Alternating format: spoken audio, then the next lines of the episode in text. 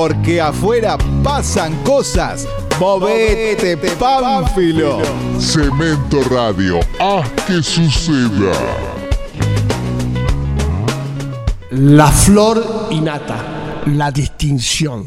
Jueves de 19 a 21 horas en Cemento Radio.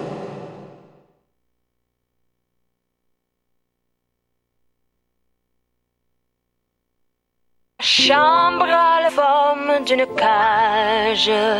Le soleil passe son bras par la fenêtre.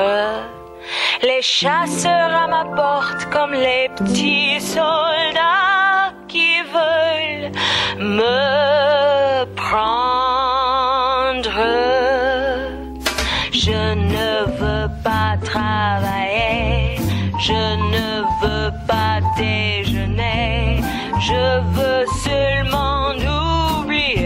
Eh, Madame CB7.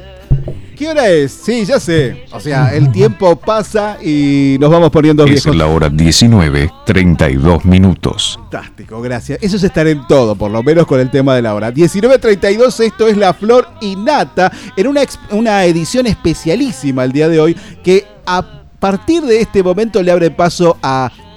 gracias, gracias al esfuerzo de Javid Chaval a algo internacional, algo de verdad del primer mundo, señor. Porque, Di Marco, no sé si usted comparte, pero hemos salido al mundo al fin y al cabo. Al final y al cabo sí, y tenemos una eminencia hoy en la mesa, y va a abrir Yamil. Adelante, Javid Chaval. Este aquí, que si tenemos, si- por suerte, siempre nos, esta radio, siempre la impronta de, Radio Cemento, siempre buscó personas de verdad. Héroes. Aristócratas del pensamiento. Así como Platón o, Sócrates o Aristóteles planteaban del, del, eh, de la aristocracia del pensamiento, de la aristocracia del- de la sabiduría, del intelecto. Hoy tenemos un sabio, un intelectual y además muy y además virtuoso. Fue compañero mío de la escuela. Fuimos compañeros, nos conocemos hace 55 años. Miércoles. Él era ya de chico, ya era un sabio, ya era un genio, ya era un pibe, ya era un chico brillante. Pero lo más extraño es que así como nosotros planteamos una sección acá en este programa que se llama Dios es argentino, esta persona es no solamente argentina, para nosotros es el pastero argentino. Tengo el honor y me tengo que no solamente parar, sino que tengo que agradecer mil veces a Pablo, Pablo Goldschmidt, que hoy que no nos ha cobrado nada la entrevista. Cobra 10 mil o 20 mil euros cada vez que tiene que hacer una charla. Bueno, no. Un aplauso. Me tengo que parar para aplaudir a Pablo Goldschmidt, Pablo Lucio Goldschmidt, el científico, el biólogo más grande argentino que vive en Europa. Investigador, investigó, estuvo en el Pasteur, bueno, este sí es de verdad. Este sí- Pablo Goldschmidt no solamente es de verdad, sino que se rompió bien, bien, bien el tuje. Pablo Goldschmidt, muchas gracias. Me pongo de pie y te aplaudo. Muchas gracias, Pablo.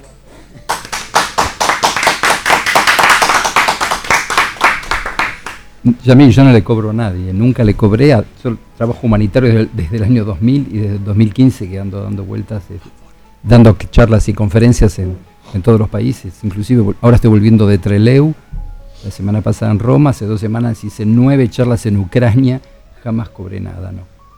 Con suerte me pagan el taxi o el, el avión o por ahí el hotel, pero no, no, yo no cobro. Hago trabajo humanitario y nada de lo que hago yo yo tengo una jubilación del servicio público francés, de los hospitales de París, y es lo- de, de eso, de eso por suerte vivo, pero no tengo este, ningún honorario ni de la UBA, ni de donde estuve la semana pasada, en el Colegio de Farmacéuticos de Capital. Déjame que exagere un poco para darle como realce. Sí, no, si querés te mando después, yo te puedo mandar una factura con Sí, muchísimo sí, gusto, eso pero sería muy interesante. Tratar de cobrarla es otro tema. sobre todo que con 10.000 este, euros te podés comprar 10 grupos electrógenos para los hospitales allá en África y, este, cu- cuestan 1.500 los buenos, y vos sabés que con 10 litros de nafta y un grupo haces una cesárea y operas a dos cataratas, o sea que le das la vista, imagínate a cuántos ciegos podríamos ser si te cobro 10.000 eh, euros, Yamil. No, no, esto, esto viene por amistad de cuando teníamos 7 años y empezamos la escuela,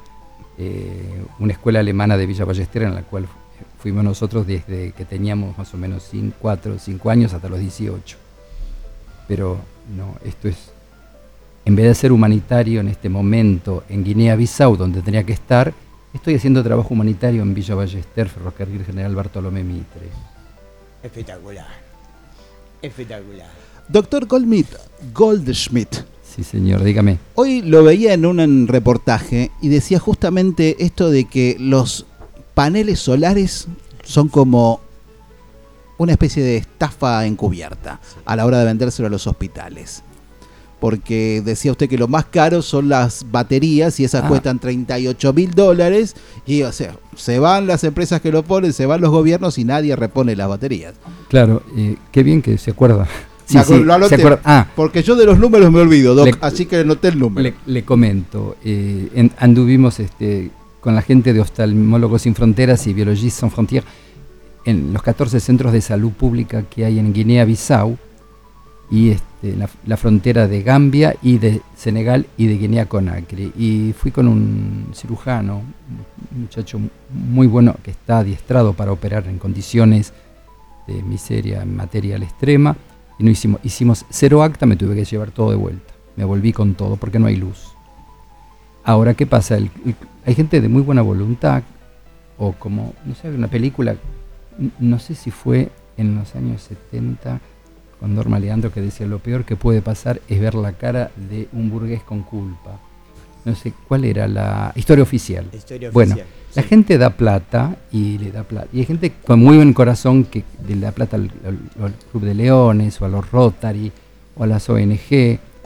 Y resulta que compran y equipan. No son las empresas, es la gente que no entiende. Porque cuando uno está en una oficina en Ginebra, en Suiza, haciendo procedimientos de, de salud y nunca fue al terreno, o cuando uno está en París o en Buenos Aires, no sabe lo que pasa. Y uno instala con buena voluntad esos paneles solares y resulta que esos paneles sin batería no andan.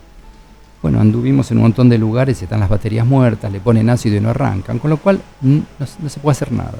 Eh, es Usted, tremendo. el, el mayor trabajo que he leído acá es África subsahariana y esos países que en algún momento fueron colonia francesa. Hubo algunos que son colonia francesa, otros colonia portuguesa, y después estuve en Pakistán ya siete veces, ahora ocho veces y tengo que volver en febrero probablemente, que fue colonia inglesa. También leí, eh, veía en el reportaje ese que zafó de que lo secuestraran en Pakistán. Zafé de varios lugares, pero en Pakistán fue por un, por suerte, sí, zafé y bueno, hubo lío también en... El problema es que mm, desde Nigeria le están dando plata a los chicos para entrar en grupos terroristas. Estos grupos islámicos no son por militancia política. El salario mínimo hoy de la gente en el Sahel es de 25 dólares por mes, por familia trabajando 5. Los chicos que pasan a Nigeria y que entran en estos grupos con la Kalashnikov les dan 100 euros en cash. Se van todos para allá por el dinero. Y bueno, estos chicos que nosotros curamos y ayudamos y del hospital resulta que ahora con esos 100 vinieron, nos robaron las 5 motos que eran las 5 ambulancias. No hay ambulancia. Y después reventaron la pieza donde yo dormía. Yo no estaba, pero dinamitaron eso.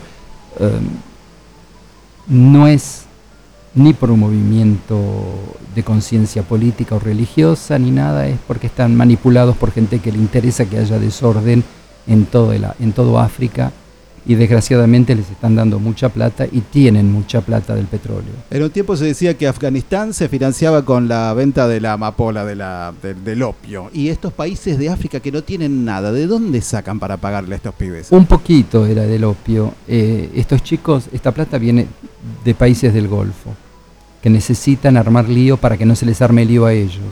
Países donde hay esclavitud, países donde no hay derechos humanos, países donde no hay sindicatos, países donde la mujer no vale nada y están llenos de plata, qué mejor que armar lío afuera. Y eso es lo que la gente no sabe.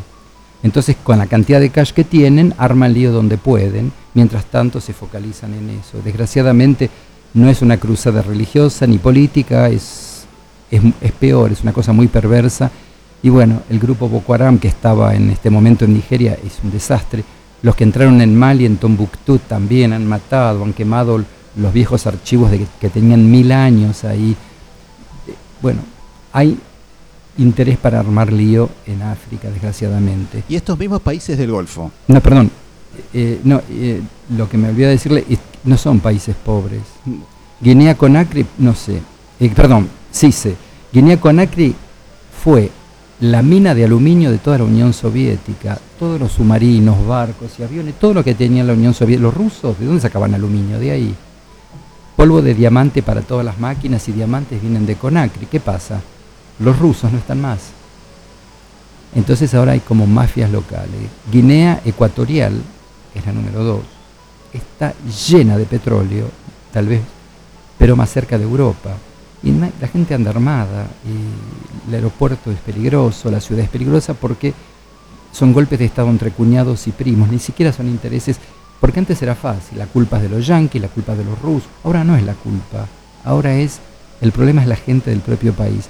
Y en Guinea-Bissau, que es donde estoy yendo últimamente, es un país que lo colonizaron los portugueses y que vivían tranquilos, mezclándose con la gente, igual que Brasil. Vino gente de Cuba, muy mal organizada e informada, con el objetivo de darle independencia, y metieron la pata como la meten en todas partes. Como hicieron en Angola. Angola es diferente, porque Angola tiene mucha plata. En Bissau hay solamente nueces de cayú y ellos dinamitaron para que se vayan los portugueses todas las usinas eléctricas. Reventaron todo, los portugueses se fueron, quedó la gente con grupos locales de caudillos y no hay luz. ¿Quién va a invertir hoy en Guinea-Bissau para hacer una planta hidroeléctrica? o Nada. Entonces el puerto está dinamitado, las usinas de luz dinamitadas y la gente ahí se muere. Y se muere, por ejemplo, le los pican las cobras, las víboras.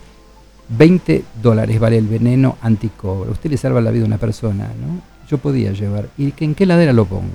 Si no hay heladera. Entonces, es complicadísimo porque los cubanos, creyendo que hacían la revolución africana, no le hicieron las cosas como corresponde, no se descolonizó como se tenía que hacer, se hizo todo un mamarracho y es lo que quedó. Hay una escuela de medicina en este momento de La Habana, en, en Bissau, que aprenden con fotocopias, los chicos no están bien formados, no hay material y el presupuesto de salud se acaba, seis meses no pagan sueldo, los hospitales cierran, vuelven a abrir, pero no hay luz.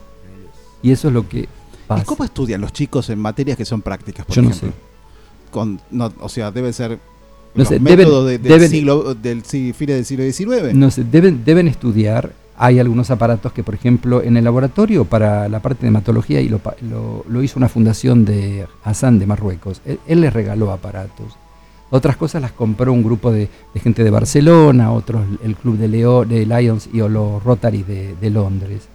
Pero digamos que las cosas básicas pueden hacerlas, pero la mortalidad por cesárea es muy alta. Los chicos no se les mueren por hemorragia, por infección. Es muy complicada. La cirugía ortopédica, no hay clavos, no hay titanio, no hay placas. Entonces, el que tiene plata se va a Lisboa. Para ellos el sueño es ir a Dakar, porque en Dakar hay un centro hospital universitario. Pero si no, es muy, muy, muy, muy triste todo lo que uno ve.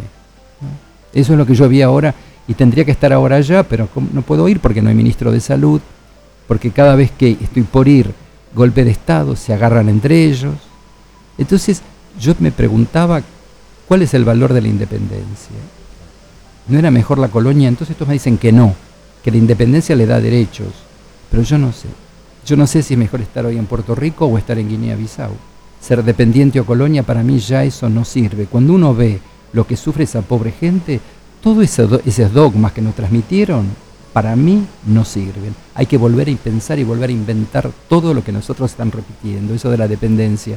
Porque no es posible que la gente que vive en países dependientes se cure, se sane y estudie, y estos que se independizaron se mueren de tuberculosis, se mueren de diarrea o se mueren de una cistitis, porque no hay nada, nada, nada, nada. ¿no? Entonces, cuando uno viene de ahí, no, no le cree más a ninguno que le repite dogmas ni este, Y cuando, cuando usted, por ejemplo, establece una relación, no, una relación, un contacto para ir a trabajar a algún lugar con un gobierno y después ese gobierno cambia, imagino que hasta la vida suya está en peligro para volver a... No, no, no, no, porque es así. Nosotros vamos, cuando, yo voy, digamos, generalmente el ministro de Salud sabe, pero porque yo podría ir ahora, por ejemplo, a lo de los curas franciscanos de Venecia que tienen el hospital para el mal de ellos llaman mal de Hansen, que es la lepra, pero queda más elegante. Nadie quiere hablar que hay lepra, ¿no? Entonces mal de Hansen. Bueno, hay tuberculosis, lepra y sida en ese, ese hospital. Limpito y hay de todo.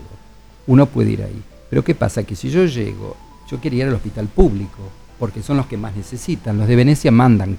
Pero la primera vez que fui robaron los guantes, me los venden en el mercado negro, sacan la cinta de Siebel. Entonces yo quería, si uno va encuadrado por salud pública, va más protegido, no como individuo, pero para que no se roben todo, porque es tremendo, es tremendo. La gente vive en una situación, y los que más me roban son los enfermeros, me roban las bolsitas para la basura, me venden los guantes usados que por ahí tocaron pus, se lo venden a las parteras. Entonces, es todo un problema que yo no quiero tener responsabilidades, quiero darle la cosa a, los- a la gente del Ministerio de Salud, y desgraciadamente cada vez cambia, viene uno, viene otro, y no hay... Este, trabajo con una ONG que, que es de la diáspora guineana, que está en Marsella, y escriben y nunca contestan, o cuando contestan no nos vienen a buscar. entonces yo no voy a ir más con valijas llenas de cosas para traérmelas de vuelta. Hablemos de su libro, doctor, La gente y los microbios. Eh, ¿De qué trata en sí el libro? El libro lo motivó eh, la periodista del diario La Nación, Nora Bar, cuando acá hubo varios problemas y ella me empezó a llamar por teléfono a ver qué pensaba yo y un día dice, vos pareces un francotirador. ¿Por qué? Porque usted se acuerda, la- todo empezó, bueno, empezó con el problema de la gripe H1N1, Ajá. cerraron la cancha, no había facultad, no había colegio, el aeropuerto de México cerrado, la famosa gripe, estuvieron así durante una semana. Me llamo por teléfono y digo, mire, no les hagan caso, todo está mal hecho. No existe esa gripe, el virus no tiene un cerebro para mutar. Todo esto es un error. Es un error de las fuerzas Task Force de Ginebra de la OMS. Y le hice la cuenta diciendo, iban a haber de 5 a 50 millones de muertos. Me dice, ¿por qué va a decir que van a haber menos? No, eso es lo que se estaba publicado acá en la Argentina. En todo el mundo iban a morir 5 millones de personas. 5 millones de A, personas. cin- a 50 millones. Sí, lo que se calculaba, porque se hacía la regla de tres, la regla española, de la gripe española, Ah, claro. que había mutado el virus. Le digo, mira, Pero el virus nunca muta. sí, sí, cambia, digamos que cambia. Claro, que- pero diga- recién dijo, no muta porque no tiene cerebro. el, el- el virus no muta, el virus tiene información genética y se va copiando por una enzima. La enzima es una cosa biológica, copia letras, cada mil letras se equivoca. ¿Me O sea, entiende? que no Entonces, la vida en sí misma tiene letras distintas en el mismo lugar. Ahora, si se equivoca en el lugar que usted tiene los anticuerpos, el anticuerpo no se le pega. Entonces, no es que el virus muta porque tiene ganas, es la vida. Es como las bacterias, el problema de los antibióticos, que yo digo que no hay resistencia, hay insensibilidad, que no es lo mismo, pero bueno, eso es ya un debate medio filosófico. Pero lo que yo le comentaba de la gripe era, si la gente se murieron, tantos millones, se murió más gente de gripe que en la Primera Guerra Mundial. Pero la gripe no era española. La gripe no fue española. Por eso lo escribí. Entonces empecé a explicar de dónde salió esa gripe y por qué habían metido la pata los, los suizos y después acá salud pública. Entonces digo yo, si en ese momento no había antibióticos, la gente no se muere de gripe general, se muere de neumonía y ahora tenemos amoxicilina, tenemos antibiótica, streptomicina, ya con eso sacamos un cero. Claro. Y después, los edemas de pulmón se curan con cortisona, que no había. Tenemos cortisona, no había terapia intensiva, vamos a sacar otro cero. Claro. No había respiradores. Y bueno, le digo, ¿cuánto te quedan? Más o menos. Y murieron 50.000 personas en todo el mundo. Cuando el año anterior habían muerto 70.000. Entonces esta gripe no era tan mala como lo hicieron. ¿Qué pasa? Bueno, se equivocaron. Entonces, después me, me- me escribió otra vez para preguntarme lo del antivirus y, bueno, por qué pasaba con lo- mi manera de ver lo del antivirus, el ébola. y- Entonces, en un momento digo, ¿y si hago un libro? Entonces, el libro es una visión humanista, diferente, se llama La gente y los microbios, Ajá.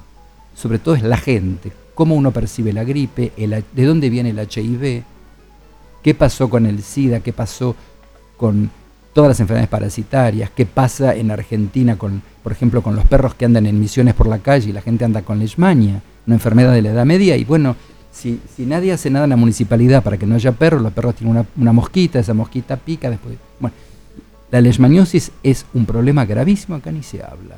Está lleno de Claro, gente. porque tenía mala imagen el cazaperros, el, ¿cómo Bueno, se sí, llamaba? La el que no, bueno, el que no tiene Pero perro atado, el que no tiene el perro atado, que perros lo- por lo- todos y bueno, hay que liquidarlos o hay que hacer algo. No se puede andar con perros en la calle, en el que interior. la gente lo acaricia. Bueno, y usted, si usted supiera lo que está pasando, los hospitales en El Dorado, los hospitales en, en- en- en Posadas, pero está lleno de, de, de leishmania, no puede ser. Porque además que dejar el- dejarlos a la gente mutilada, muchas veces, si le agarra la leishmania visceral, lo mata. Entonces, bueno, y cuesta muchísimo porque hacer algunos diálisis, otros tienen problemas hepáticos, y todo un problema de perros en la calle. Bueno, es, eso también. Y de- además empecé a hablar del problema del pescado crudo, Ajá. entonces, este, ¿por qué hay que congelar el pescado? Cuando uno come sushi, los sushi son seguros porque la noche están en el congelador y hay Es- que dejar descongelar. ¿Es cierto eso que dicen que, hay que, poner, que el wasabi le mata, le mataría al No. pescado crudo los, No. los microorganismos que nos harían mal? no. El anisaki está en 94% de los pescados del Mediterráneo. Que si uno va a Europa, seguro que se lo agarra si come pescado del directo. Pero ¿qué pasa? Cuando uno lo congela, ese bicho al descongelar revienta porque se hace hielo adentro. Por eso en Europa la ley dice que para poder hacer sushi hay que dejarlo el pescado una noche en el congelador. Se acabó, no hay más anisaki.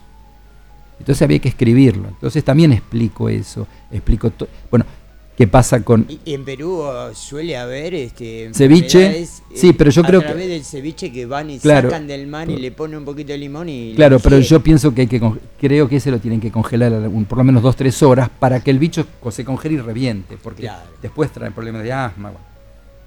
Perú tuvo en su momento una, una, una crisis Pero tremenda. ellos tuvieron cólera. Cólera. sí. Cólera. Cólera es Cólera otro problema. Es, como el problema de Haití. Muy grave. En el libro explico lo del cólera también. El cólera no, no aparece en ningún lado si no hay un ser humano que lo transporta. Claro. Qué bueno que nombró Haití porque parece que ya ni existe. Claro, porque se cree, uno cree que ya no existen más. Lo de, Haití, lo, de, enfermedades. lo de Haití fue terrible, porque hubo más de 20.000 muertos, 100.000 este, personas internadas, se murió, vino el terremoto, especie de tsunami, se inundó y la gente se muere.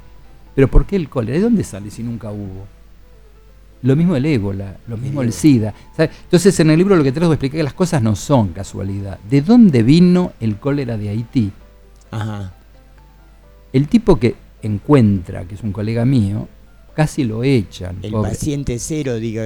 No, no, claro, no, y además de dónde, porque no Ah. no está durmiendo esperándonos para matarnos. Claro. No, ¿qué pasa? También fue una cuestión de buena voluntad. Lo que explico yo en mi libro, en el- La gente y los microbios, creo que lo está editado acá en Argentina, ¿no? Con. SB. La editorial, no me acuerdo. SB, es una editorial argentina, sí. Sí, señor. El problema es que vino gente de buen, los, los voluntarios, los cascos azules. Ajá. Y bueno, en Nepal siempre hubo cólera. Hay gente que tiene cólera y se muere y otros se salvan. Pero son portadores de la, ba- la bacteria en el intestino. En el intestino. La gente llega para ayudar a los de Haití a hacerles carpas y resulta que los meten en carpa y no les dan baño. Entonces, la materia fecal de los portadores va al río, la gente toma y se encontró la misma cepa de los cascos azules de, Nepal en los muertos de Haití. O sea, la, la- la- la- la mala, la mala suerte de matar no sé cuántos miles de personas, 10.000 al principio, pero hubo bastantes por, un- por no dar baño a los que venían a ayudar. No sé si, si- bueno, con el antivirus lo mismo, cómo dan permiso de construir en Bariloche, en el bosque donde hay ratoncitos que nunca estuvieron en contacto con la gente. Bueno, todo ese tipo de... En el libro lo que trato de explicar es que una vez lo dijo Malraux, que era un filósofo francés, no hay catástrofes naturales, que realmente son culturales.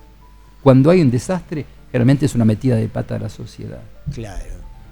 Eh, aparte es básico, es decir, la limpieza de las manos, este, saber dónde no meterse en el bosque para construir una vivienda, Dar permisos, claro. Y además, que la gente va al bosque ahora... remover Claro. este, con las manos este, determinados lugares que no sabemos qué animal estuvo por ahí, que Los ratoncitos están, entonces...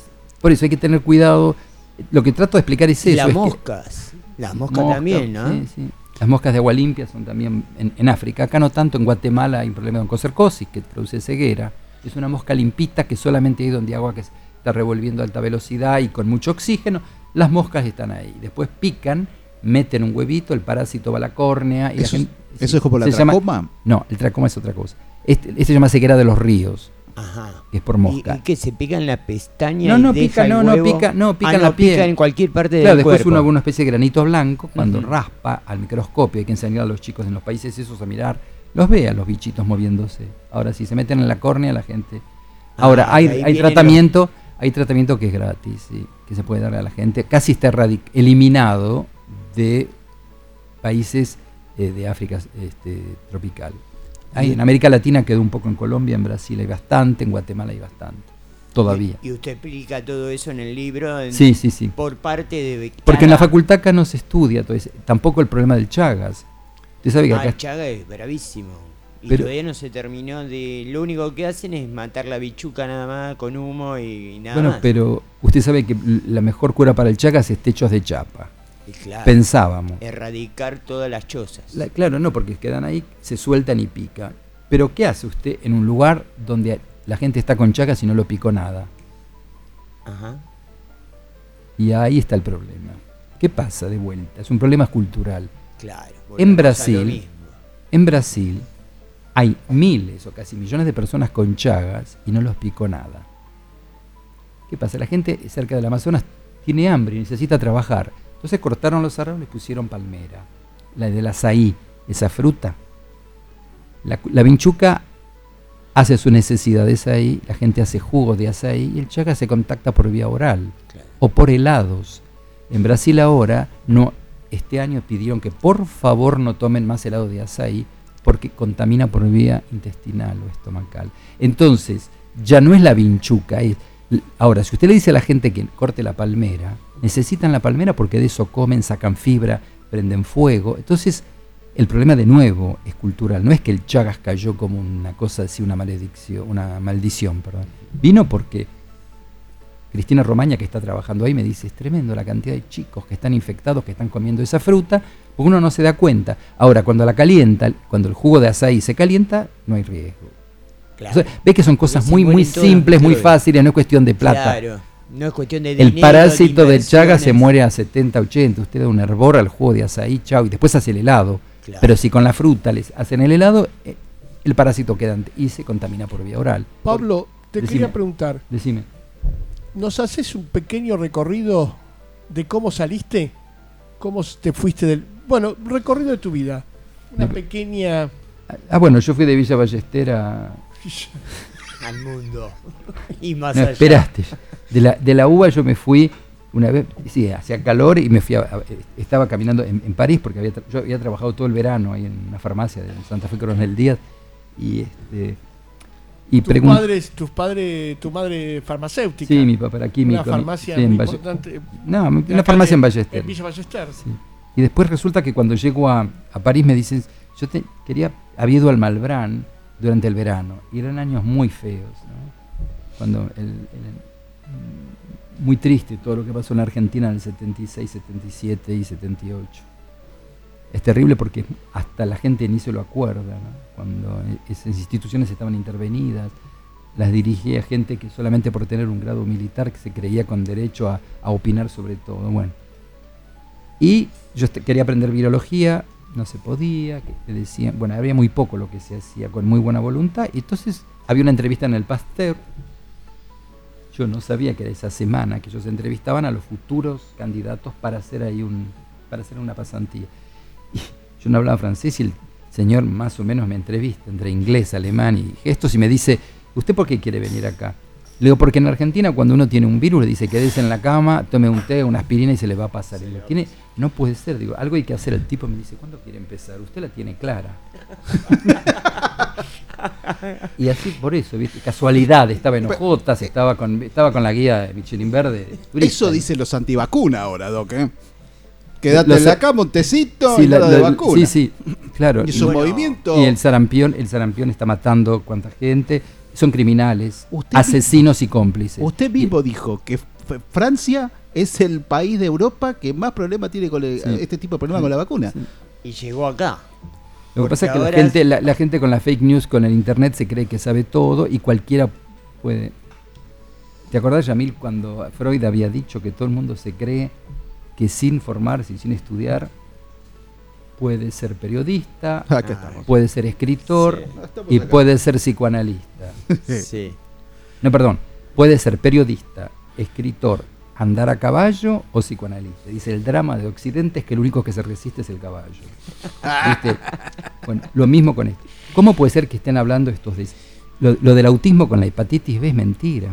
Además, desgraciadamente, un amigo tiene un hijo que no lo quiso vacunar y es autista. Entonces, este, conozco varios no vacunados autistas y varios vacunados autistas. No hay ninguna predisposición al autismo con la- ninguna vacuna probada. Y bueno, se eliminar. En Francia ahora hay que darse 11 vacunas, si no, no se puede ir a la escuela pública. ¿Por qué? Porque si después los chicos se enferman, van al hospital, lo pagan los impuestos de la gente, porque la seguridad social es pública. Entonces, bueno, no los querés vacunar, mandarlos a una escuela privada.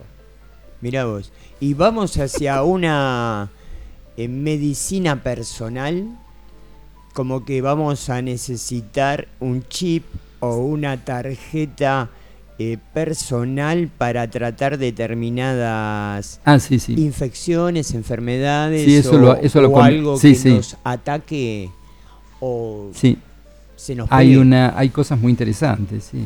Porque ahí está toda la parte genética, pero está la no genética que está codificada, que viene de bisabuelos, tatarabuelos.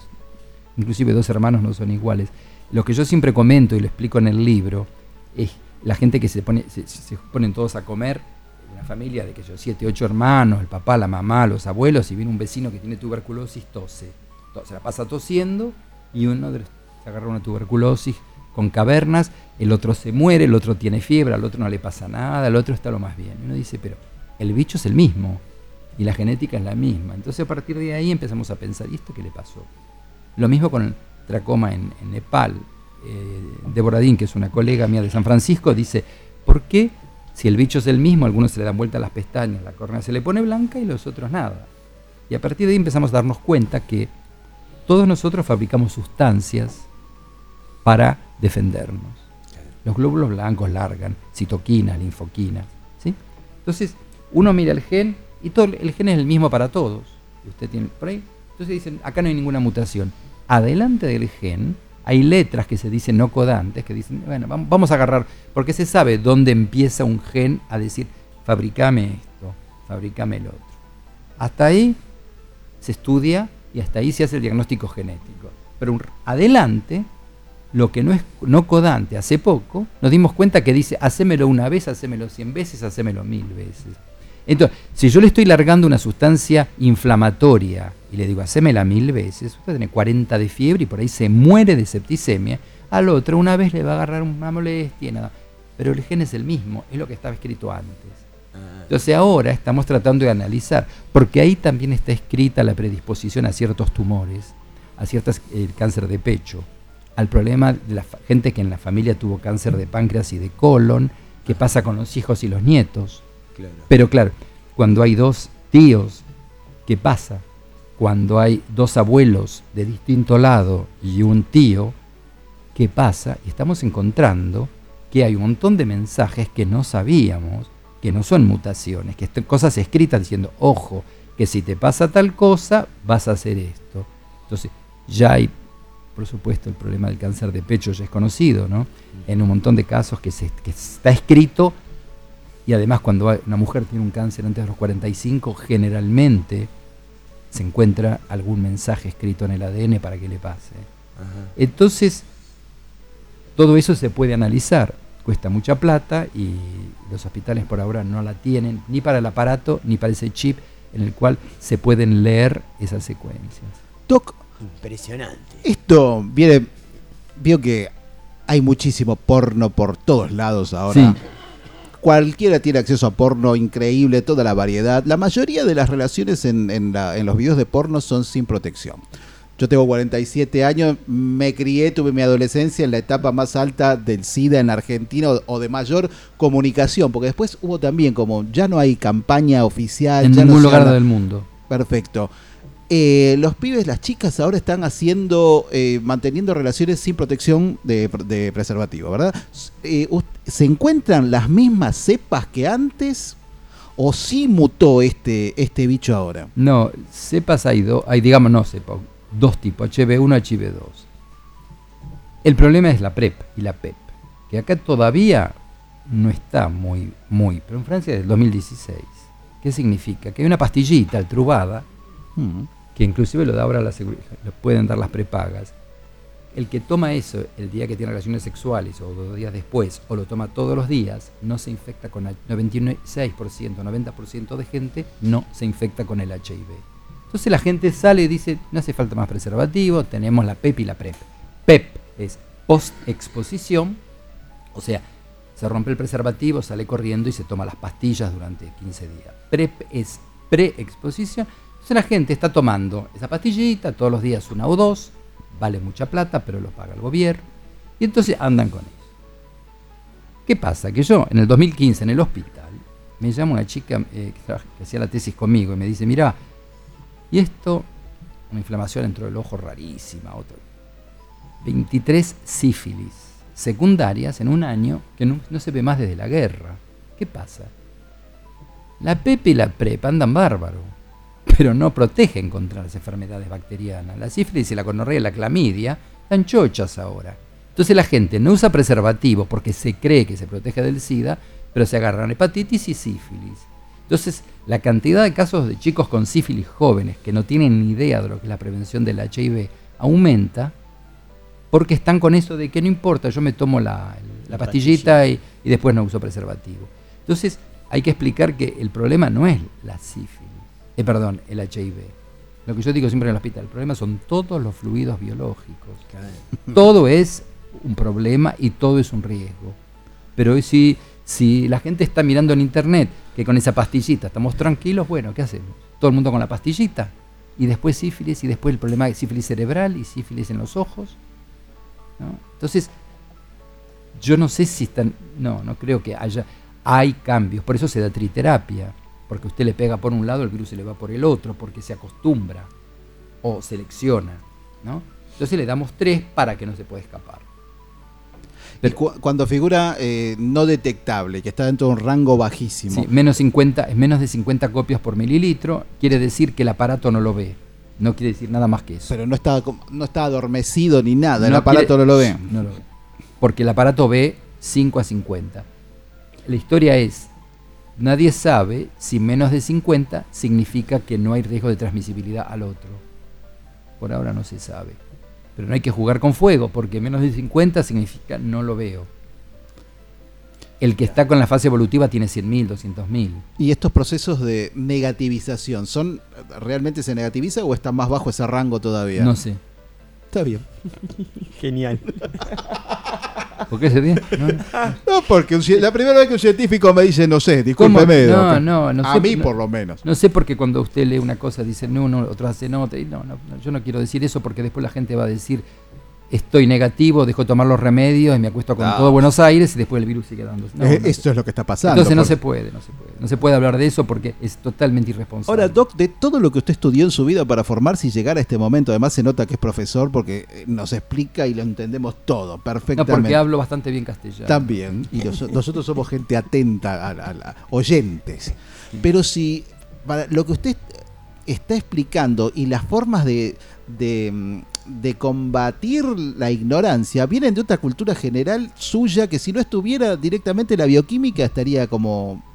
Por eso es un libro que se llama La gente y los microbios, que es una aproximación humanista y sociológica y no es un libro de microbiología ni de infectología. Cuando usted habla de la palmera y dice que van a hacer, hacerles cortar la palmera si los tipos viven de, la, de esto y de lo demás, hay que haber estado en el campo para darse cuenta de eso. Y o sea, bueno, y cuando, la- cuando con el coligüe, que es una planta de acá y de Chile, Ajá. da flor y frutita, y los ratones tienen cría, y bueno, justo el año de que se- esa palmera se llena de cositas en la Patagonia, aparece el antivirus, porque tienen más cría, porque tienen más para comer.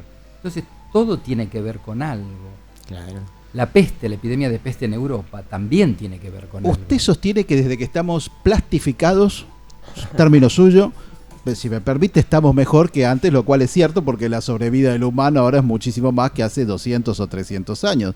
Pero la gente no era más cuidadosa en algunas cosas antes, no se lavaba más las manos debajo de las uñas, no era más cuidadosa con la ventilación de los ambientes, sabían usar un brasero, por ejemplo, que ahora se prende en fuego, se quema a los chicos. No sé.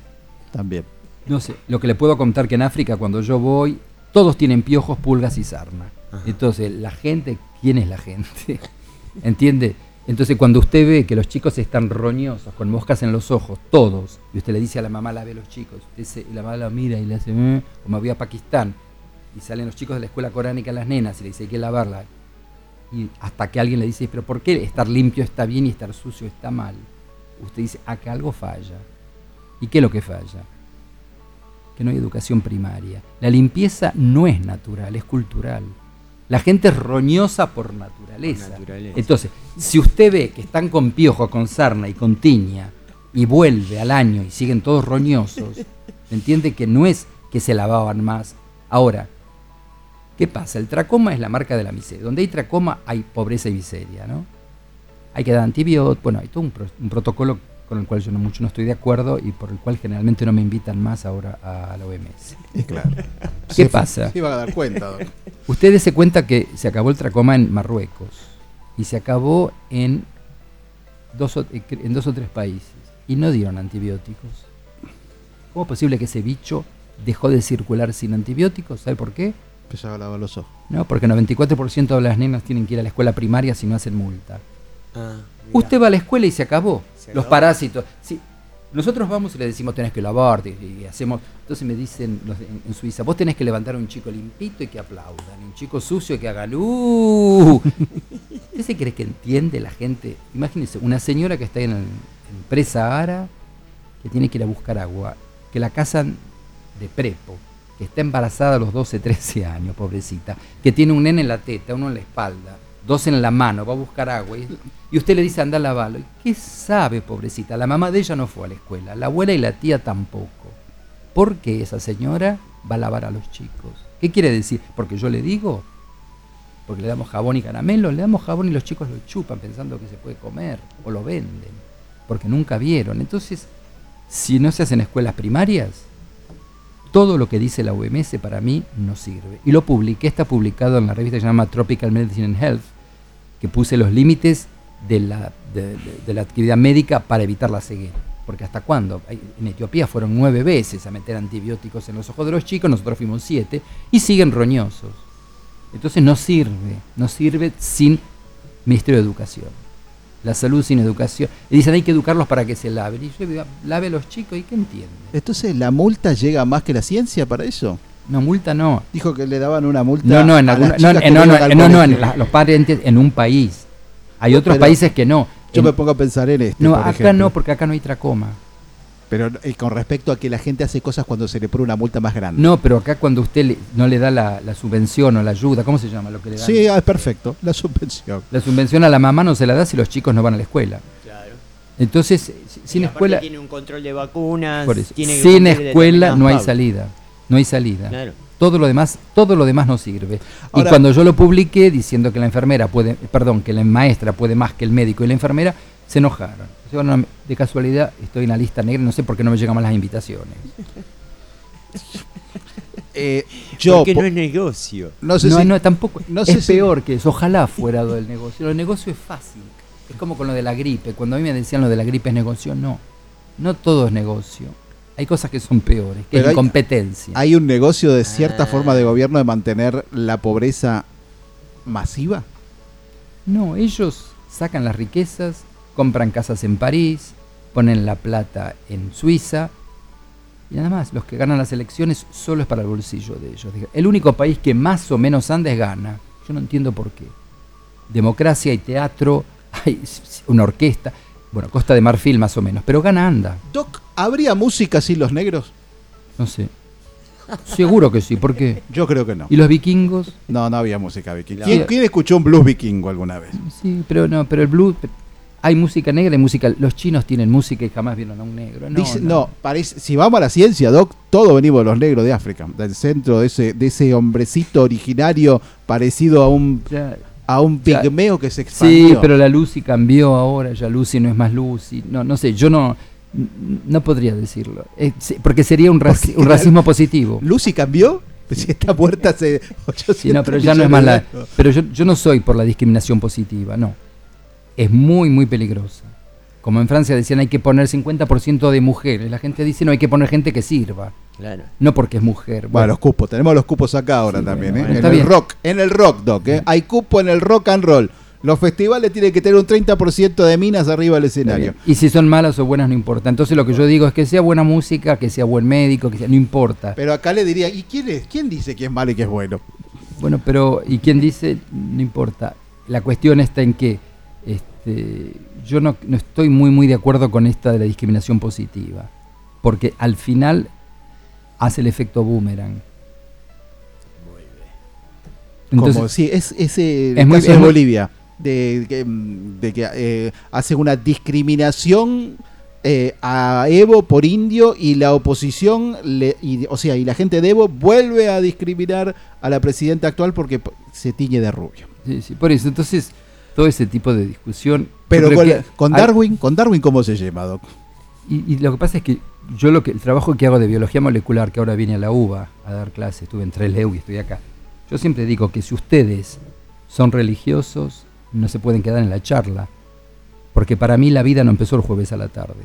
¿Entienden? El Génesis, en el monoteísmo, empezó el jueves. Entonces, hay gente que cree, me parece fantástico, pero para poder trabajar con pacientes o en un laboratorio, hay que tener, si uno en, en su vida personal, toda la creencia que quiera, pero en la vida profesional, yo trabajo con ADN. El ADN, yo no creo que el ADN de las bacterias o de los virus, porque la vida empezó con bichos, con bacterias. En el libro explico de dónde viene la vida, bueno, más o menos, cómo se explica. Si uno piensa que todo empezó el jueves y el viernes y el sábado se descansó, entonces no se puede trabajar. El tiempo de Dios es distinto, dicen los curas. Entonces, claro, entonces lo que yo siempre digo es que el que quiere creer, que crea en su casa, pero el que viene a trabajar conmigo al hospital, al laboratorio, le digo, mira, si vos crees lo del jueves lo haces en tu casa, acá hacemos árboles filogenéticos, porque tenemos que buscar bichos y tenemos que saber dónde está el ADN de ese bicho en el árbol, que es lo que hicimos la semana pasada entre Leu, acá. Les expliqué cómo perderle miedo a la biología molecular para hacer diagnóstico, porque ahora la biología molecular es un destornillador, es como el microscopio. Todos, yo no entiendo, hay una especie de misterio, de algo como que fuera maravilloso, la ingeniería genética. Bueno, lo que les dije, bueno, pierdan miedo, se sientan en la compu, hacen ah, esto, hacen esto. ¿Era esa la cosa? Sí, era eso. Pero bueno, mientras tenga esa cosa de halo, de, de misterio, parece complicadísimo y no. Entonces la gente puede hacer diagnóstico, tratamiento y un montón de cosas que van a cambiar, espero. Lo hicimos en la facultad, lo hice en el colegio y lo hice en La Plata, no, eh, lo hice ahora en, en Trelew. En La Plata hicimos sobre todo sobre la gente y los microbios. Pero probablemente... Cuesta mucho armar equipos de investigación. No sé, Es impresionante, ¿no? no sé. Lo que pasa es que la mayoría de los investigadores están muy mal pagos, se creen que hacen eso en vez de ir al gimnasio. Claro. Entonces hay que pagarles poco porque dice que se divierten. Entonces este, los sueldos son malos, el trato es malo, el escalafón, no sé. Pero por otro lado, ¿cómo se evalúa la calidad de la investigación? Y eso también es un problema, porque hay gente que no hace nada que sirva, Claro. porque dice que se divierten. Entonces es un tema que yo Muy complicado. Sí.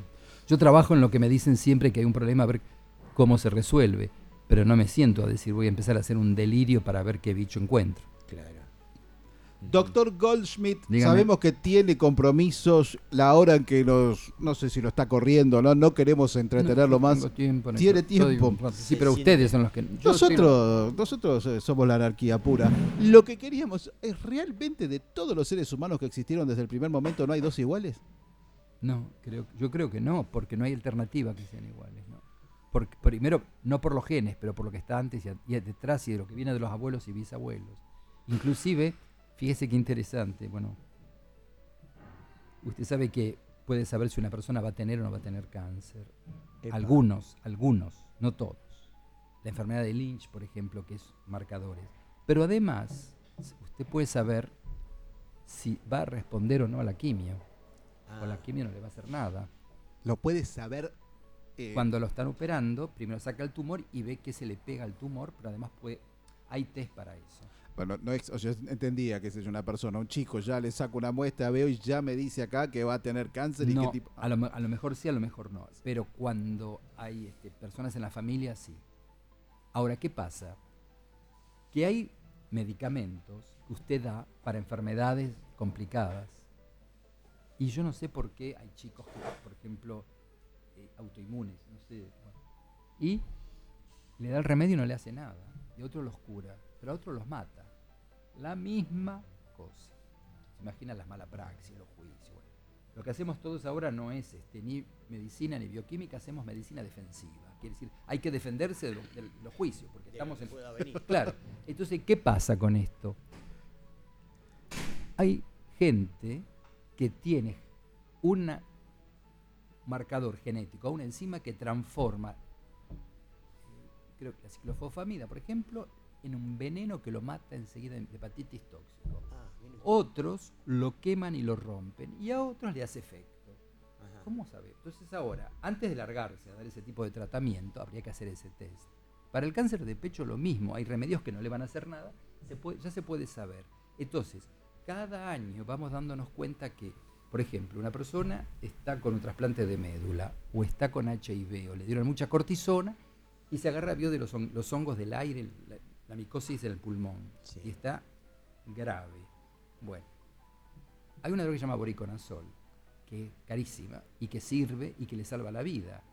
Pero se nos está muriendo gente de hepatitis tóxica y de hemorragia. Nos dimos cuenta que genéticamente hay gente que lo transforma en veneno. Claro. Entonces, Su De- propio organismo lo, lo, no hay una genética, pero se puede medir y se puede, Ah. y se puede leer donde está escrito eso en el genoma humano, transformar esto en veneno. Entonces, ¿qué quiere decir? Que antes de dar remedios, dentro de poco tiempo, eso que decía usted del chip que yo pon- ponía en, el, en la gente y los microbios, vamos a tener que saber, ¿te va a hacer algo? ¿No te va a hacer nada? ¿Te va a matar? ¿No te va a curar? ¿Me entiendes? Entonces, pero todo eso está en este momento en ebullición, pero es muy caro. Claro. Es muy caro no porque es caro hacerlo, porque hay que pagar patentes, hay que pagar inventos, hay que el aparato que lo lee. Pero lo que yo les decía a la gente acá en Argentina y el interior, lárguense a hacerlo casero al principio, a ver si pueden, porque no es complicado. Hay que largar, hay que, hay que perderle miedo, hay, Hay que, sentarse en la compu a leer los pedacitos. Es todo un lenguaje nuevo que hay que aprender. Yo me acuerdo que en un momento me tomé tres meses de trabajo dejé de trabajar y me metí a estudiar desde cero biología molecular porque ya no podía seguir. Claro. Y ahora hay que hacer lo mismo, no alcanza ni el microscopio, ni el ELISA. Todo lo que aprendimos está bien. Pero, Pero como que hay que avanzar un paso más. ¿por qué? Hay kits listos que valen 80 o 90 dólares por paciente, que si usted lo hace en su casa le- o lo hace un hospital o lo hace la provincia, valen uno. Claro. Entonces, si la gente pierde miedo, esta tecnología se va a utilizar para todos, pero por ahora no. Por es ahora. para comprar esas cosas que son carísimas, que hay que traerlas de Suiza o de Nueva Jersey, y bueno, hay que pagarlas. En vez de pagarlas, a ver si se largan los chicos de la facultad a hacer un poco de bioinformática, que es sentarse frente a la compu, aprender a leer ADN, aprender a leer bichos, aprender a estudiar, a ver cómo lo agarran, cómo hacen la pesca como una pesca a la línea, y largarse a fabricar ellos eso. Mire. Por un peso, dos o tres se hace lo que si no se paga por cada marcador 80. Y ahora están pagando por ahí 80 los que tienen mucha plata en algunas clínicas y en otras no lo hacen. Bueno, es todo un problema. ¿no? Pero ahí no chocan con los temas de las patentes. No. No. Si usted hace algo que no vende, nadie lo va a atacar. Nadie el problema es venderlo. Claro. Como el pibe que hizo los, Las manos, que hace con, con impresora 3D, le manda la foto y ¿cómo se llama? El- el- Ah, algo sí. de Lab, Loco Lab se llama, y tiene problemas con los que fabrican las de verdad ahora. Sí. Pero las regala. Claro, es decir, es otro concepto, otra filosofía de vida. Sí. Como Hay que perderle usted. miedo. Usted tiene Hay que otra- perderle, otra hay que perderle miedo y hay que decir, vamos a largarnos a hacerlo. No es caro. ¿Órganos, Pablo, se puede hacer? No sé. Están haciendo algunos con el, con el está- 3D, pero todavía no anda. Bueno, doctor, lo liberamos. Eh, veo que se ha No. sentido muy cómodo. Sí, sí, sí. ¿eh? Quisiera, quisiera que tomemos un pequeño... ¿Un refrigerio querés? Sí. ¿Querés poner música? ¿Querés parar un instante? ¿Tenés algo que hablar que no podés comentar Después delante de nosotros y el público? Así es. Doc, si aguanta un instante, ponemos un tema musical. En este caso, Carabina 3030, mexicano, porque sabemos que usted estuvo en México también. Ay, pero ¿por qué no puso No me amenace? ¿Conocés ese? No me...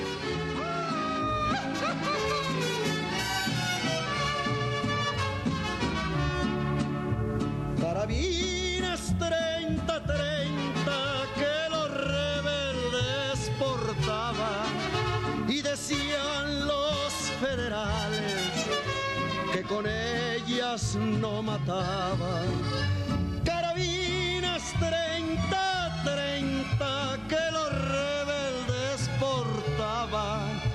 decían los federales que con ellas no mataban.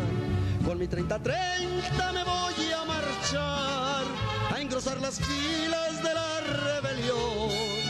Si mi sangre piden, mi sangre les doy por los habitantes de nuestra nación. Y ábranla que ahí viene Pancho Villa con Juana Gallo en la silla.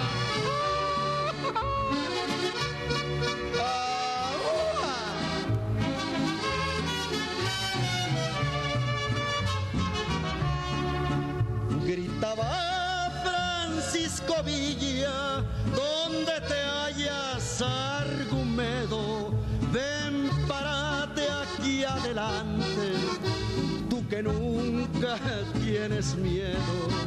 Gritaba Francisco Villa, donde te hallas, Argumedo, ven, parate aquí adelante tú que nunca tienes miedo.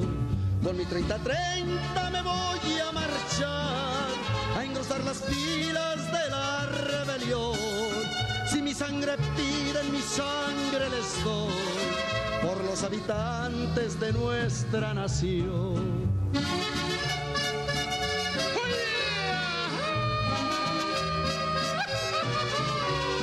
¡Arriba el norte!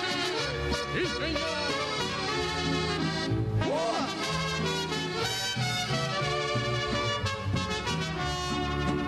Ya nos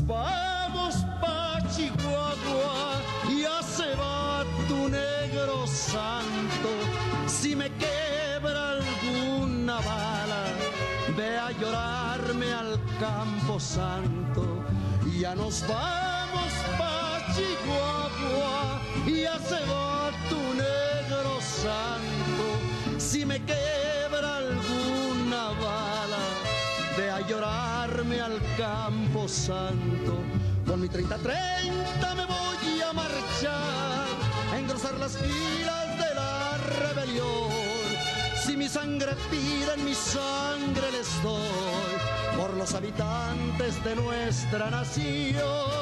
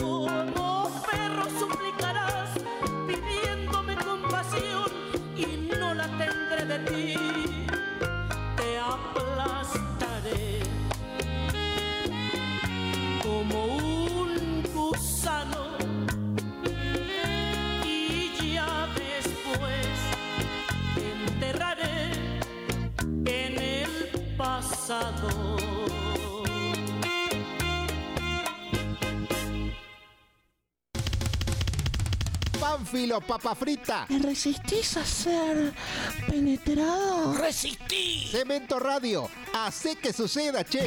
¡Resistí!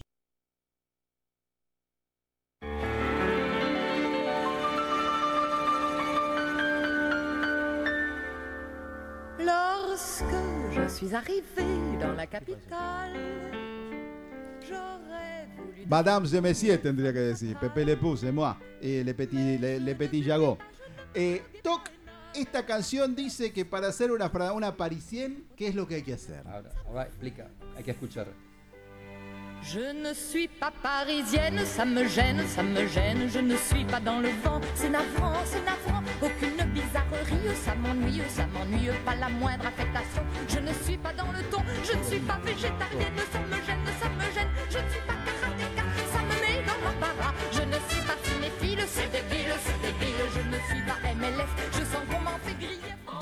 ¿hay algo feo en París? ¿Hay algo feo en París, Doc? Le Manger. ¿Hay algo feo? Como todo, como todo, sí, hay, hay problemas, hay problemas sociales, No, hay problemas culturales. Cuando hablan de París, nadie va a ver a la gente ni a los pobres. Todos le hablan que como si la- fuera turismo. No hay, no hay subte, no hay colectivo, no hay taxi, no hay bicicleta y no hay monopatín desde hace tres semanas. Eso es lo único que le puedo decir hoy. Y hace frío y llueve y la gente se rompe los huesos porque están las hojas de los árboles en el suelo. Es la Argentina. No, es como la Argentina. No, la Argentina trata de, trata de copiar y de aprender. Tienen una escuela. No, no, desgraciadamente es tremendo lo que está pasando porque los que tienen plata no importa y los que no tienen coche tienen que salir de la casa a las 4. Y los que pusieron para Notre Dame al día siguiente de que se quemó, Está muy bien, ¿por qué no? está muy bien. Y sí, porque lo sacan de los impuestos. Y no ponen 38 mil dólares para una batería en un eh, no, solar no- en no Bamako. tiene, no tiene nada que ver. No, en Bamako, no, en Bamako por ahí hay, pero hay luz. En, en Coso, en Bissau. No, es- no, no se puede. No hay uno o lo otro. No, es- no, no hay una elección entre decir hago esto o lo. Hay que hacer las dos cosas, pero eh, lo de Notre Dame es, raro. Porque es un monumento más que un templo. Entonces, pero tampoco sé si la plata está, tampoco sé si lo van a terminar en cinco Pero, años. ¿Qué es lo raro? ¿Que se haya incendiado o toda esta movida de millonarios donando fortunas al día siguiente? Tampoco eran tantas fortunas para esta gente que eh, se lo saca de los impuestos. Ahora uno dijo que lo, no, no, va, no lo va a deducir. Vamos a ver, ¿no? Pero bueno, Para hacer una parisina, decía, que hay que, hay que tratarse con un médico y ella, ella no es parisina porque va al doctor, y dice. no levantarse de la misma cama en la que se acostó. Por ejemplo. O sea, un- una Y al final la vida es cuando uno va a esquilar, licenciosa. esquilar- hay que, no, hay que esquilar ovejitas en el campo y, de- y de- para hacer para estar este, de acuerdo con la ecología contemporánea. Entonces así se transforma en una verdadera parisina. París sigue teniendo el mercado de el mercado central, el mercado de abasto dentro de París. No. ¿Ya no lo tiene más? Hace mucho. Claro, como nosotros. Estamos igual que París, Di Marco. Sí, exactamente. Aparte, los grandes supermercados tampoco están dentro de la ciudad, está todo fuera de la ciudad, ¿no es cierto? Porque cada vez este Hay, hay- sí, hay un poco de todo. Los grandes supermercados mataron al comercio de los pueblitos, mataron a todos los artesanos, mataron a panaderías. Mataron a, a los almacenes, no hay más. Es, es- es un problema eso. Pero bueno, por otro lado, la gente estaciona el auto y hace todo. Cuando llueve y nieva y hace frío, y se meten en el auto y van a la casa. Entonces uno dice, bueno, tienen que andar por la calle. No sé, de vuelta. Está bien, yo no puedo decir que esté bien o está mal. Uno saca fotos y dice, es lo que hay. Claro. Pero la gente va. porque va, porque Por deja el la... misterio de París, por la Torre Eiffel y qué sé yo, qué sé No, cuánto, no, no, va porque es una ciudad museo, es una ciudad museo, en cada esquina hay algo para ver, pero ahora es muy complicado. Entre los chalecos amarillos, la huelga, el problema que tenemos con este, con la policía y el ejército dentro de la es una ciudad tomada, las huelgas todos los santos días y las metidas de pata que está haciendo a veces el, el ministro y el gobierno, el presidente está haciendo algunas metidas de pata. Está haciendo cosas en las vacaciones, está, está complicado, pero no hay salida. No hay salida y usted sabe que es el país donde la gente está más asistida, mejor tratada, pero hay un laberinto administrativo que nadie entiende. Y el otro día un filósofo decía, porque la gente está enojada, donde usted va lo maltratan. Y dice que él en este momento París lo define como una asociación de detestación colectiva. Doc, yo no sé, pero no sé, eh, a mí me parece que está hablando de mi ciudad cuando está hablando de esta manera. El odio que tenemos los argentinos entre nosotros en este momento, el maltrato, la forma grotesca, la forma vulgar con la que nos estamos tratando. Cuando venía para acá, el colectivo siguió de largo porque venía muy lleno y el que estaba abajo empezó a pelearse, a sacarle fotos al colectivero y esperó que arrancara para golpearle la luneta. O sea, hay una violencia como nunca vi yo particularmente a todos los niveles de la sociedad argentina. Bueno, lo mismo está pasando.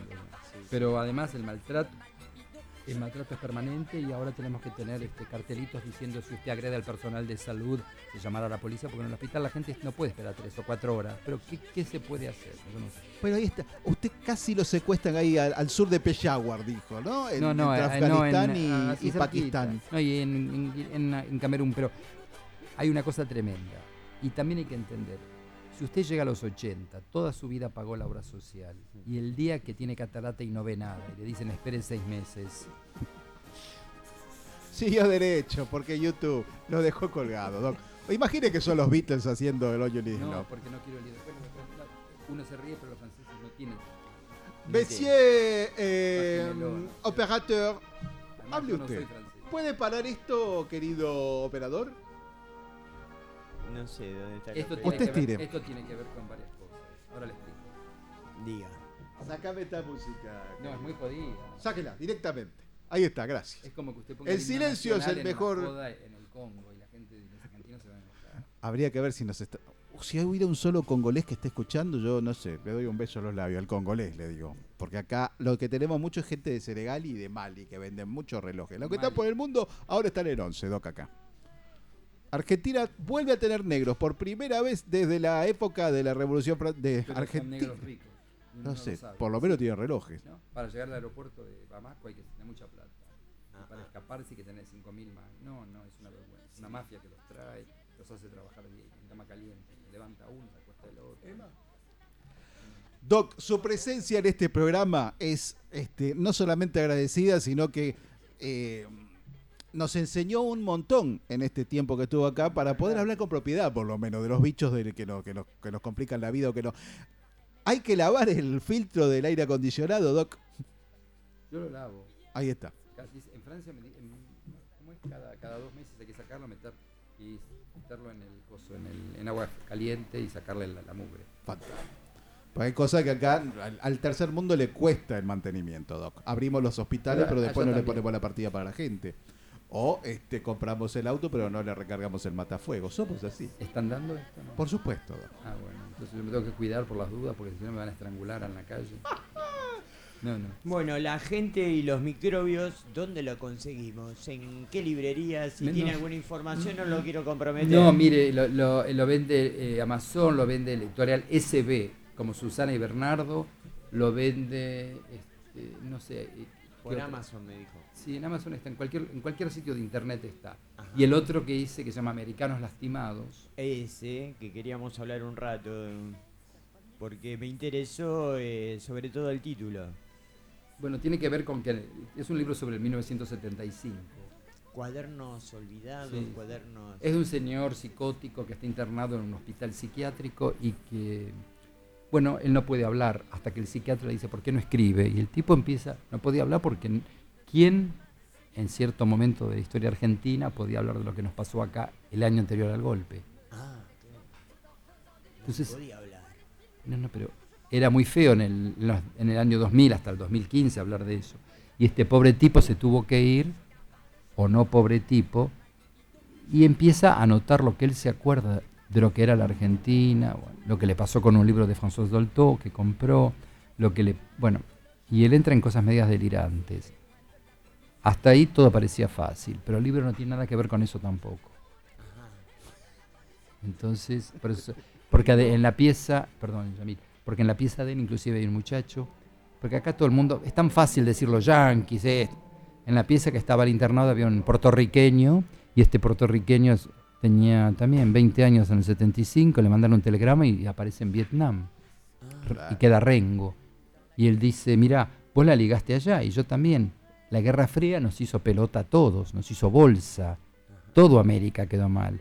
Ellos en el norte, la juventud, pero nosotros en el sur también. Y cuando nosotros creemos que el problema solo estuvo acá, no, porque ¿qué tenía que ir a hacer? Un pibe en Estados Unidos que le mandaban un telegrama y aparecía en Bangkok y al otro día a pelear y yo qué tengo que ver con todo eso, ¿no? Es como cuando nosotros nos mandaron los telegramas para ir a la guerra de Chile. Ah, Cuando uno piensa en París, en Francia, dice, uff, sentarse, sentarse en el Montparnasse, no sé, creo que es la, la- la veredita esa muy finita, entonces, ¿qué es lo que haces ahí? Y no sé, puedo estar tomando un café y viendo pasar gente. Después uno piensa de, de París, de Francia, piensa de, de la distinción, de la crème de la crème, de, de lo excelso decís eh, Marcel eh, en busca del tiempo perdido, todo, todo lo, lo, sí, lo, distinguido, así, eh, nosotros ese programa, la referencia a nuestro programa de ser la florinata tiene que ver con la creme de la creme, lo más excelso, lo más elevado. Entonces uno dice, ¿qué lo tiró este muchacho? Vive en París, vive en Francia, qué vidurria que se pasa. Y después bajamos a- al barro, bajamos a, bajamos a la tierra y nos empezamos y descubrimos un hombre, una persona, un ser humano que lo tiró. Que labura. Que sí, que se tira en el barro y que, se, que, que está con gente no solamente muy, muy pobre, sino que perdidos del mundo, totalmente perdidos. O sea, toda la cosa que uno pensó de que "Uh, vos estás en París, vos estás en Francia, eh, la pasás rebomba. Y cuando nos va contando estas cosas de, su vida, qué es lo que hace por la gente. Viste, acá estamos acostumbrados a decir, ¡uh, París! Toda la progresía argentina dice, ¡uh, París! Eso. No, se hacen todos los, los, los revolucionarios, se pueden llegar a ser, dicen, tienen discurso revolucionario y siempre hablan, ma- como hoy estábamos hablando, yo también hacíamos la referencia de mayo del 68, somos todos, somos todos repiolas progres, pero todos caviar, como dicen ellos, somos eh, La izquierda la izquierda somos caviar. la izquierda caviar. Pero después cuando vemos, dice, ¿y vos qué hiciste por, vos haces algo, vos eh, te juntás, por ejemplo, yo hago a veces, charlo con amigos, así que también son gran progresistas, y dicen, sí, los pobres, digo, vos alguna vez fuiste a un barrio de emergencia y te sentaste con ellos y comiste un asado, nunca, nunca pasaron, nunca pasaron por esa situación. Bueno, Pablo querido, eh, si uno, si uno te conoce, si uno sabe de vos que dice que vivís en París, pero este es un hombre, este es un muchacho no solamente muy bien, bien curtido, sino que la logró de abajo y se la cree. Por eso las personas que nosotros vemos, no solamente que se la creen, sino que son como de verdad, que no hay, no hay falsedades, nosotros acá te damos la distinción máxima La distinción, que en este caso de cementoradio.com.ar, de la mano del ADN chabánico para Entonces- el doctor Pablo Goldschmidt. no es una piedra, no es una pepita, es el cemento de oro especial para vos, Pablo Groschmidt, y gracias por lo que haces por la humanidad. Gracias. No, gracias. Me olvidé de decirte, gracias, Yamilito, que no estoy más, yo no, yo no estoy más en. Pero igual, por haberse arrodillado. No, estuve 35. Ahora estoy en moda. Por haberse arrodillado frente. Ah, Mónaco. Ponela, digo, ponela Ahí, a esta cámara. Y a esta cámara. El doctor Pablo Goldschmidt, en este momento, un científico, un hombre de la biología, un hombre que ha caminado las veredas parisinas y también los rincones de la provincia de Buenos Aires, el Chaco, eh, Pakistán, Afganistán, Santiago del Estero. Santiago del Estero, eh, Formosa, imagino. Poquito, sí. O Ballester, José León Suárez, Malaber. Malaber, cerca de los bomberos, las plazas de los bomberos y esos lugares históricos de San Martín. Y hoy en día está mirando el Mediterráneo desde el mismo lugar donde lo miraba Grace Kelly, la pobre Grace que se cayó y con el auto. Pero por suerte hicieron un túnel ahora, no, la curva no es más cerrada. No hacen, no hacen, no corren con los Lamborghini en ese túnel que lo hacen No, sonar no, y no, la policía te el para. túnel, el túnel sí, pero la curva de la Grace con la Estefanía ya, ya no está más. Oh, bon Dieu. Pobrecita la. Un- besito al cielo para la buena Grace Kelly. Que dicen que evitó la separación de, de. O sea, que Francia en su momento terminara con la independencia de Mónaco. Con su mejor actitud. Por lo menos lo dice la película, Doc, yo lo sé. Puede ser, no sé, ese día no fui. Queremos despedirte, Pablo, Bueno, con, gracias, amigo. con tu música, con, un- con una música que elijas vos y que No sé, no sé, vos decís, no sé qué te puedo decir. Está emocionado por el tema de la piedra. Que tanto puede ser una piedra, una pepita, un cálculo renal grande.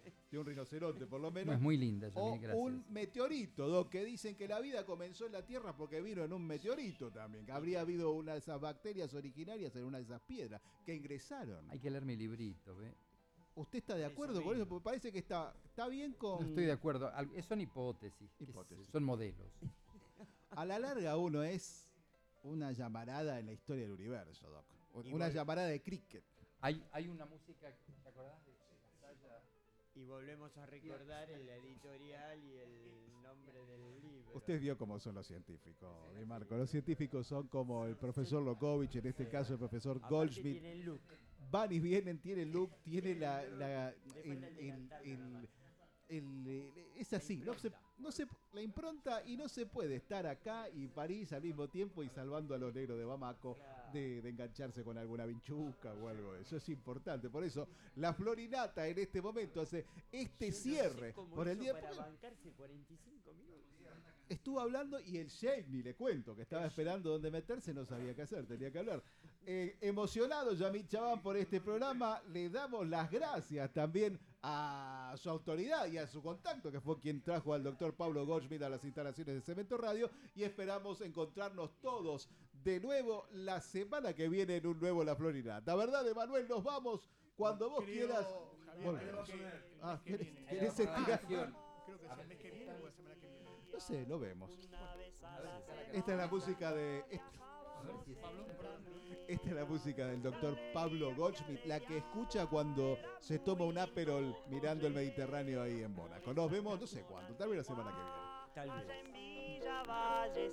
Allá la casa de mis tías, domingos al mediodía, se comía en el comedor con mucho olor al canfor.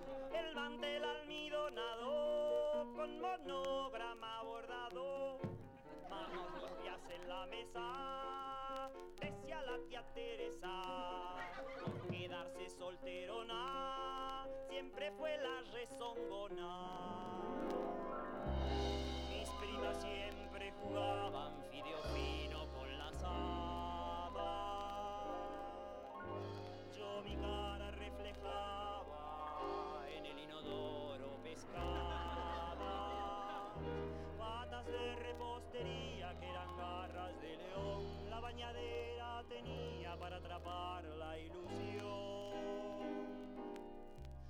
No se debía jugar en el patio a la pelota. Estropean las begonias, gritaba la tía Antonia. Por ser la hermana mayor, ella infundía temor. Cuando la abuela murió, ella su cetro heredó. Todo fue triste ese día porque había muerto la abuela.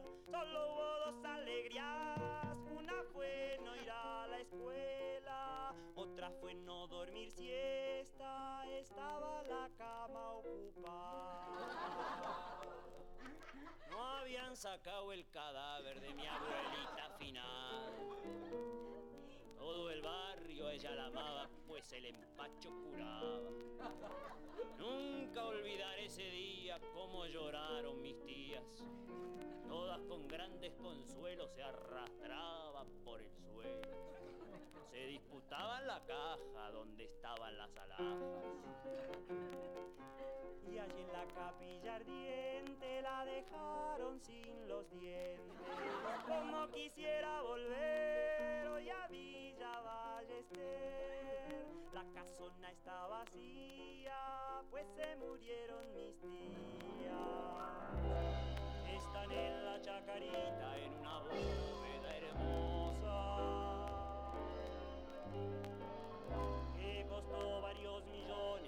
color de rosa.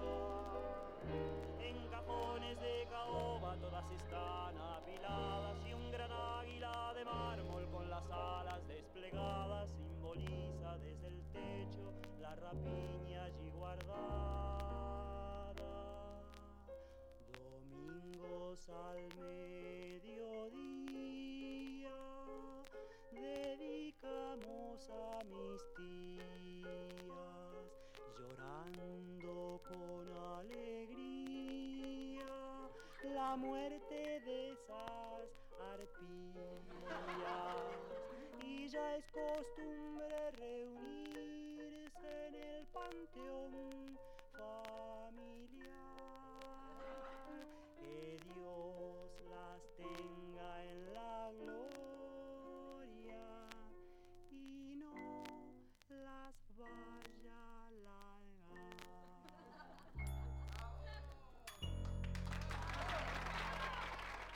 Sí de fracaso en fracaso, sí de ir y venires, sí de mal en peores, pero sin perder el entusiasmo y con ese sentimiento intenso de exaltación del ánimo. Te inspiramos acá, te inspiramos, te estimulamos a la búsqueda de soluciones y emprender. Cemento Radio, la inspiración divina. Cemento Radio, Cemento Radio.